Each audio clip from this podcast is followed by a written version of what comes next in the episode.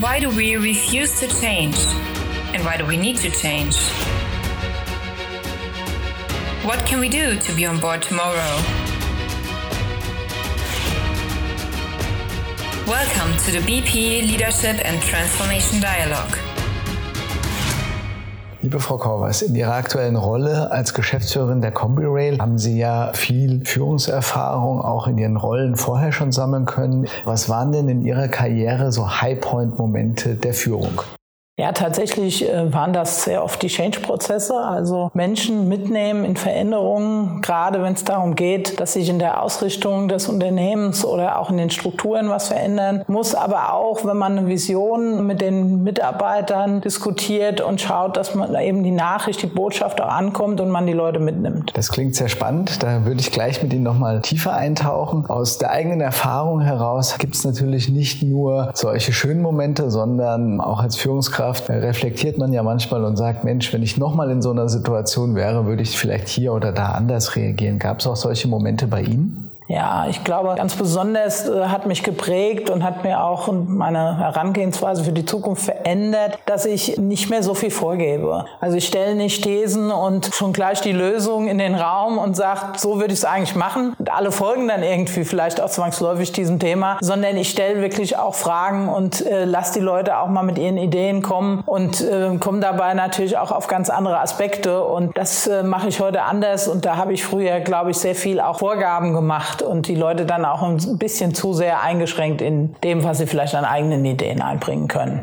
Das klingt sehr spannend und passt auch ideal zu meinen Erfahrungen, die ich aus äh, Veränderungsprojekten gesammelt habe. Auch ich bin davon überzeugt, dass eine grundlegende Kompetenz moderner Führungskräfte ist, Fragen zu stellen und weniger Antworten zu geben. Wenn Sie jetzt an Ihre Veränderungsprozesse zurückdenken, ähm, was war da für den Erfolg der Transformation ausschlaggebend? Wie sind Sie vorgegangen? Im Beginn von solchen Prozessen sehr stark die Nähe zu den Menschen, die betroffen sind, suchen. Also wirklich die Basis ansprechen, verstehen, wie geht es denen dabei. Und auch heute noch in meiner heutigen Position, als ich dort in dieses Unternehmen eingetreten bin und auch Unsicherheit bestand mit den Rollenverteilungen in der zukünftigen Geschäftsführung, da bin ich auch auf die Menschen zugegangen, habe sie gefragt, was sie denn, wie sie es denn sehen, was sie denn als die wichtigen Punkte sehen und auch noch mal ein bisschen die Dinge erklärt und Fragen gestellt. Und äh, das habe ich immer wieder getan und das halte ich auch für ganz wichtig, dass man einfach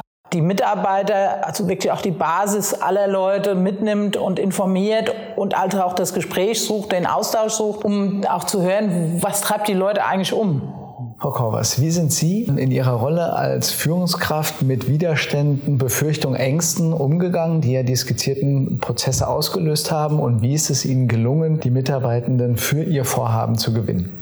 Was mir immer sehr geholfen hat, war, dass ich mich auf die Gegenüber sehr gut einstellen konnte. Also ich habe auf verschiedensten Ebenen, wo auch mitunter eine andere Gesprächsführung notwendig ist, es oft geschafft, den Ton zu treffen. Und es ist nun mal so, dass man mit einem Kollegen, der draußen im Betrieb jeden Tag bei Wind und Wetter seinen Job macht, auch mal anders und Klartext reden muss, als das vielleicht in der Geschäftsbeziehung, die etwas weiter in einer anderen Hierarchieebene angesiedelt ist oder vielleicht sogar in der Vertriebsstruktur erforderlich ist, als man das da tut. Aber wichtig ist, glaube ich, immer auch zu sehen, mit wem habe ich es zu tun, was betreibt den gerade um und dann kommt man da auch sehr gut ins Gespräch und dann schafft man auch den Zugang zu bekommen.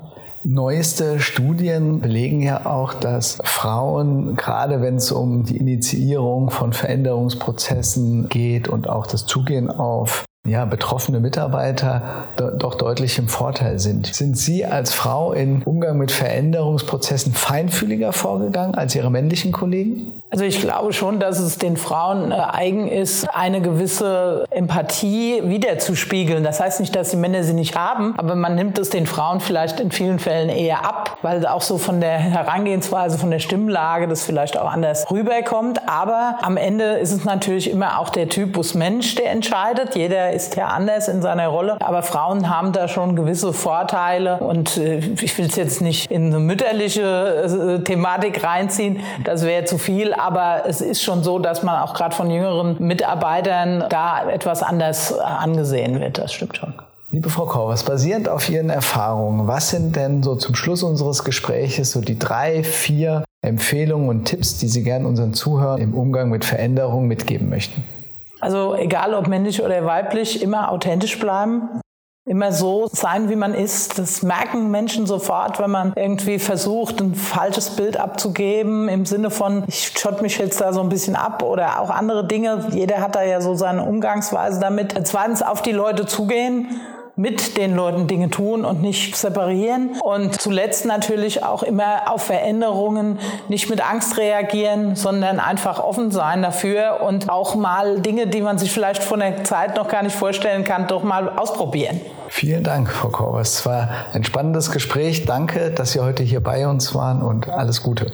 Ja, Ihnen auch und vielen Dank für die Zeit. We hope you enjoyed this episode of the BP Leadership and Transformation Dialogue.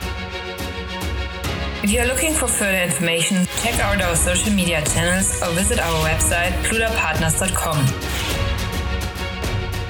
We are looking forward to meeting you there.